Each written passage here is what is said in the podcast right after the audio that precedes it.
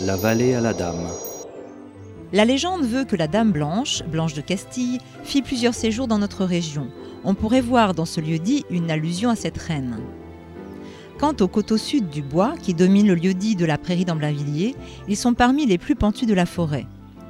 Les effets conjugués des produits de l'érosion, drainés vers la vallée, et des limons déposés par les crues de la Bièvre ont fait de ce lieu et de ses environs des terrains riches où a pu être développée la culture maraîchère.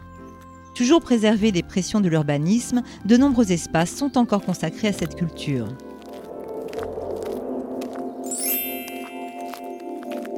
Arrivé au bout du chemin, prenez le large sentier de terre sur votre droite. Vous arriverez bientôt sur l'un des points hauts de la commune, où vient d'être construit le nouveau stade de la ville, le stade des Justices. Le lieu dit des Justices date du XVIe siècle, en souvenir de l'époque où l'on rendait la haute, moyenne et basse justice au niveau de la croix aux femmes, où avaient lieu des exécutions. Croix aux femmes, où vous allez vous rendre en descendant le chemin de la Solière, bordé par de nombreux petits jardins. La Solière est probablement une déformation de la sablière, mais le coteau étant orienté plein sud, ce nom peut aussi venir du vieux français soleillé, qui reçoit le soleil. La côte ensoleillée.